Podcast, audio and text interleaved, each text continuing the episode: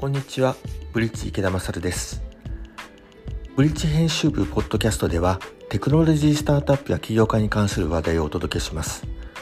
今回は、ブースト IO の横溝和正さんにお話を伺います。横溝さんに初めてお話を伺ったのは今から4年ぐらい前のこと。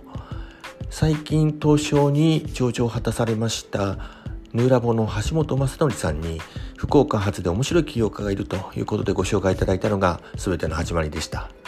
あれから4年経過し、また新たなサービスをローンチされたということでお話を伺いました。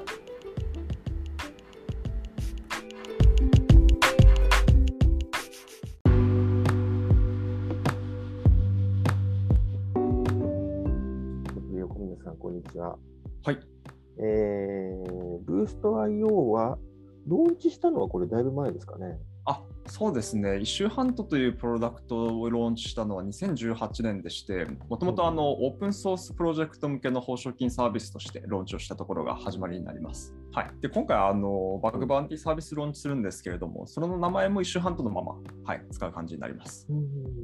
なんかどこかが何かが進化するんですか？はい、ありがとうございます。あのちょっと先にバグバウンティーという仕組みを軽くご説明させていただくと、はいはい、あのセキュリティえ、セキュリティ脆弱性診断をしたい企業様とあのホワイトハッカーをつなぐプラットフォームの役回りを僕たちがあのご提供します。で仕組みとしましては、ホワイトハッカーの方々が脆弱性を見つけて、企業様に報告をすることで、企業様から謝礼をいただくといった形が、えー、仕組みでして、このモデルがもうバグバウンティという名前で、特に欧米、特にアメリカですね、ではもう完全に普及期に今入っています。で、えー、いわゆる先進的な、えー、シリコンバレー企業のそうですね、かなり多くが今も実証しているっていうところがありまして、まあ、その反面、日本ではまだまだあの実証されているところが少なくてです、ちょっと今回そこで参入を決めたっていうところが経緯になります。うん、アメリカでは結構メジャーなんですか？そうですね、もう完全に普及期に入ってると言って過言ではないかなと思ってますね。例えばあの、そうですね、エンタープライズ企業です、例えばペイパルですとか AT&T ですとか、そういったところもやってますし、あのまあ、まあ全然大きいですよ、例えば Uber とか Airbnb とか、そういったところももうやってるっていうところになりまして、もう本当にもう先端的な企業からエンタープライズまで幅広く実証しているような形になります。うん、御社がサービスを開始されて、もう4年ぐらい経ってるんですけれども、あまりこのバグバウンティングがそもそもそんなにこう、まあ、大企業はともあれ、スタートアップにもそんなにこう定着してないのって、何なんですかね、どういう理由があるんですかね？そうですね、やはり一つ大きな要因としてあるのが、あのプラットフォームが日本にないっていうところはあるかなと思ってます。でも、御社がありますよね。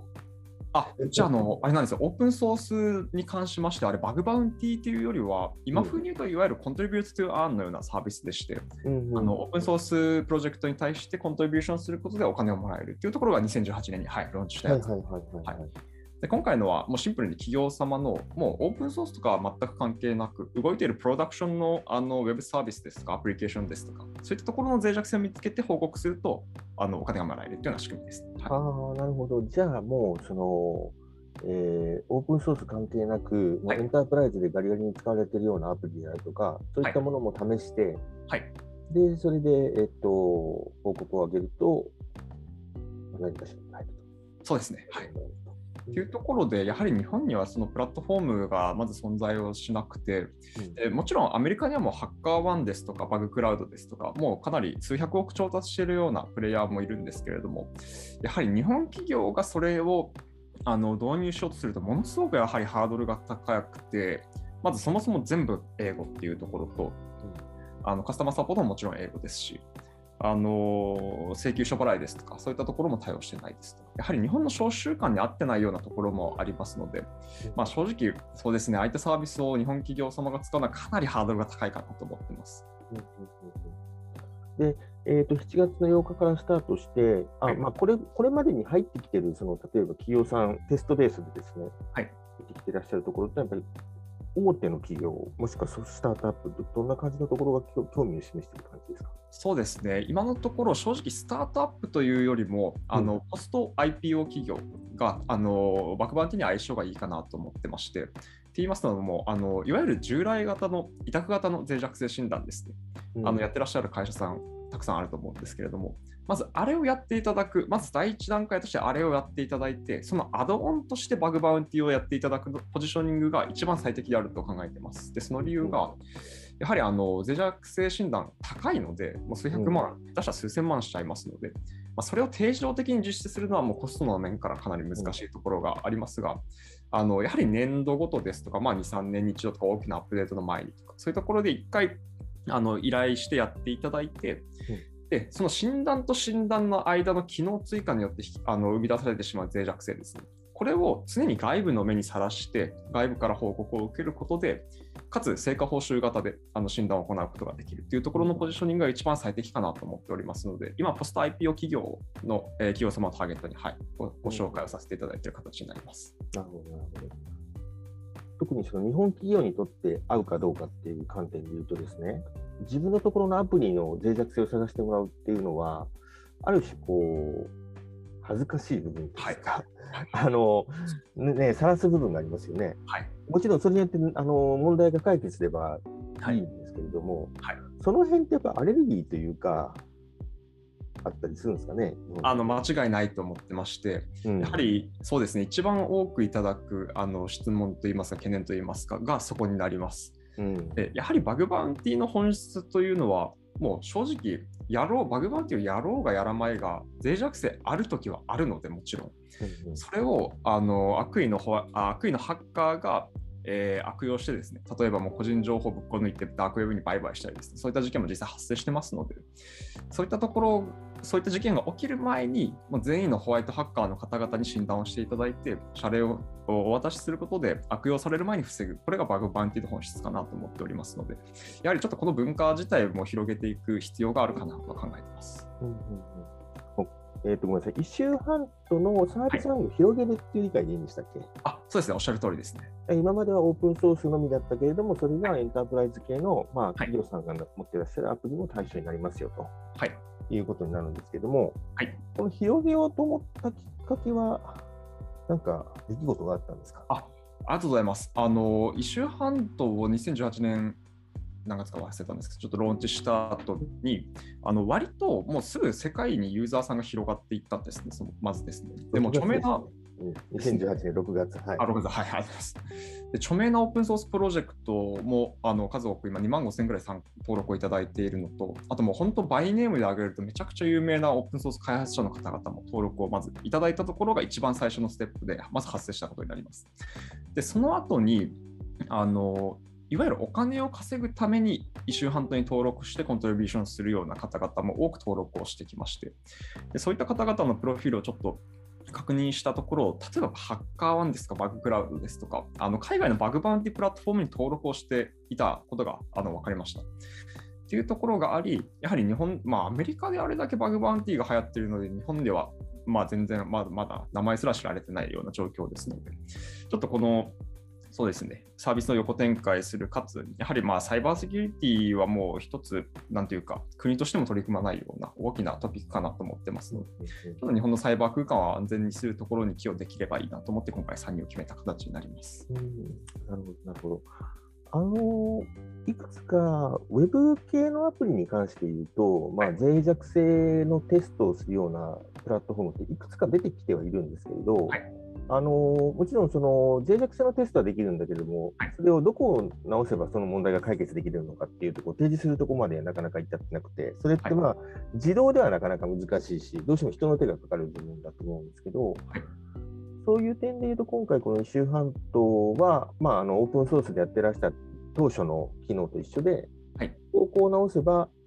治るよっていうところまで含めて提示するようなイメージなんですか？ね。あそうですね、ここは完全に企業様のニーズにお合わせすることが可能でして、基本的には、まあ、あくまで報告をする場所として、報告を受け取る場所として使っていただくところがまず前提としてあります。が、一応あのホワイトハッカーの方々にも直すところまでどうやったら直せるのか教えてくださいのようなあの提案も書いていただくことは可能ですので、一応対応はできますが、やはりまあそこはやっぱり見つけるのと直すのはまた別のスキルっていうところもありますので、はい。まあ、期待値はそうですね、やってみないとわからないところは正直あります。まあ、もちろん直すとなると、ひょっとしたらその、ね、ソースコードを公開しなきゃいけないかもしれないし、はい、はいまあ、もしくはすごいホワイトハッカーの人がいたら、なんかリバースエンジニアリングしてやっちゃうかもしれませんが、そうですね。まあ、それはケースバイケースですね。そうですね。うん、なるほど。なるほど料金は結構もう、これもケースバイケースですか？あありがとうございます。料金設定に関しましては、まず月額基本料金は無料でご提供させていただきます。で、えーホワイトハッカーに支払う謝礼の20%をアドオンで企業様から手数料として当社にいただくところがビジネスモデルになっておりまして、あの一応もう企業様から1回当社の方にあのホワイトハッカーへの謝礼と手数料を、えー合計した金額を銀行払いでお支払いいただきます。で、やっぱり一緒のユーザーさんは95%ぐらいが海外っていうところもありますので、当社からユーザーさんに対してあの海外送金を行う、そういったあの送金機能も当社がプラットフォームとして担う形になります。エスクロー的にこう、一回お金をお預かりして、はいで、まあ、一定期間を置いたとしても、万が一、誰からもなんかその バグに対する指摘が上がってこなかったりした場合に関しては、まあ、おはい金は多分、あの依頼された企業に戻すっていう感じになるのかもしれないなるほど、なるほど。あと一応あの付加価値としまして、セキュリティエンジニア採用支援機能までご提供する予定でして、うん。予定でして提供するんですけれど、あの今、ホワイトハッカー側が登録をするときに、ジョブオファーを受け取るかどうかを選ぶことができます。うん。で受け取る設定にしているホワイトハッカーの方に対しては、企業様からあのジョブオファーを直接 DM でお送りいただく機能と、あと企業様のページに求職者情報ですね、をあのジョブボードで掲載できる機能までご提供させていただく予定でして、でまあ、当社もあの HR 企業ではありませんので、あの紹介手数料とかはなしでご提供させていただくんですけれども、この HR あー採用支援機能をお使いいただく企業様に関しましては、月額20万円をお支払いいただくというところになります。その場合は紹介手数料は発生しないけど、固定金額が発生するよとはい、いうことですね。うんうんうんそれは人数に関わらず。人数に関わらずですね。おお。そうですね、プログラムの種類でちょっと1点だけ補足をさせていただくと、うんあのやはりこういった脆弱性診断プログラムを表に出したくない企業様も間違いなくいらっしゃると思ってまして、うんうんうん今もやっぱりご提案させていただく中では、もう表に出したくないようなニーズがほぼ全てっていうところになります。ですので、あのプログラムの種類としまして2種類用意してまして、1つ目がまあパブリックですね。これはもう誰でも見れますし、誰でも報告できるっていうところがまず1つと、一応プライベートプログラムというオプションも用意しておりまして、こちらは企業様がえー招待したホワイトハッカーの方だけがプログラムページも見れて報告も行うことができるっていうところもあのご提供をしております。で一応あの当社の方からあのホワイトハッカーの方々を、まあ、数十人、数百名あのご推薦してさせていただくところも無料であのカスタマーサポートとしてやらせていただくというところになりまおす。じゃあ、全く誰からもバグが来ないっていう、バグ申請バグの、なんていうんですか、レポートが上がってこないってことは、ほぼないと。そうですね、考えづらいですね。うん、はい。あの今、ローンチキャンペーンをやっておりまして、あの7月末までにご契約をいただいた企業様に関しましては、あのリサーチャーあ、ホワイトハッカーへの、えー支払い総額50万円までは、もう完全利用料金完全無料でご提供させていただきます。ですので、あの採用支援機能ですとか、あの保証金の手数料ですとか、そういったところも無料にてご提供させていただければと思っております。ど。うんうんうんうんあと、あの社内版バグバウンティにもあのご対応させていただく予定でして、例えばあの NTT コミュニケーションズ様とかは、あの社内でバグバウンティを実施、社内の、えーメンバーだけでバグバウンティを実施されたりしております。うんでたまにあの今、その要望もいただいておりまして、例えばもう社内の人たちだけでバグバウンティプログラムを実施したいっていうケースにもあのご対応することが可能でして、この場合は結構あの企業様こしゃこしゃごとに対応させていただければと思ってるんですけれども、例えばもう報奨金はもちろんなしでご提供させていただいて、例えばポイントを付与するですとか、そういったところであのインセンティブ付けをしていただいて、人事評価等に使っていただくとよろしいのかなと思っているところはあります。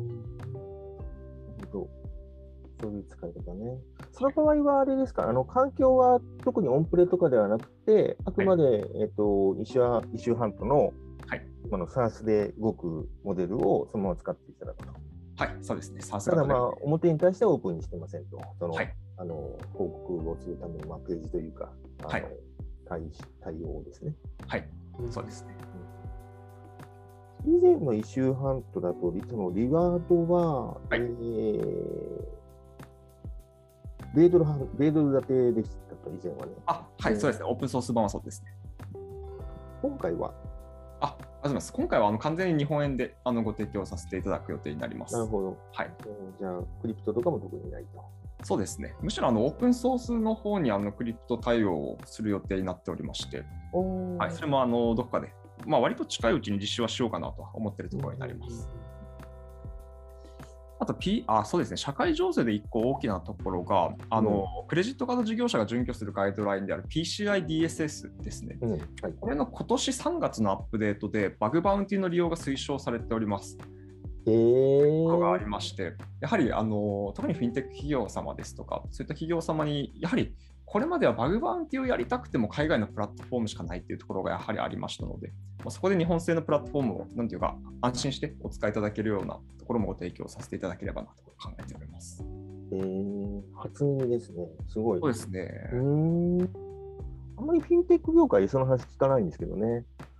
はいはい、はい。PCI です。何バージョンいくつだ ?4.0 とかかな。あ、4.0ですね。ですか。はいうーん面白い。それはすごいですね。追い風ですね。そうですね。うん。フィンテックと相性がいいと。そうですね。はい。うん。まあ、いわばバグバウンティプログラムというのは、言ってしまえば、なんていうか、ペネトレーションテストのクラウドソーシングのような、あの、うんうんそうですね。はい、PCI-DSS 準拠企業様にはあのいい感じでお使いいただけるんじゃないかなとは思います。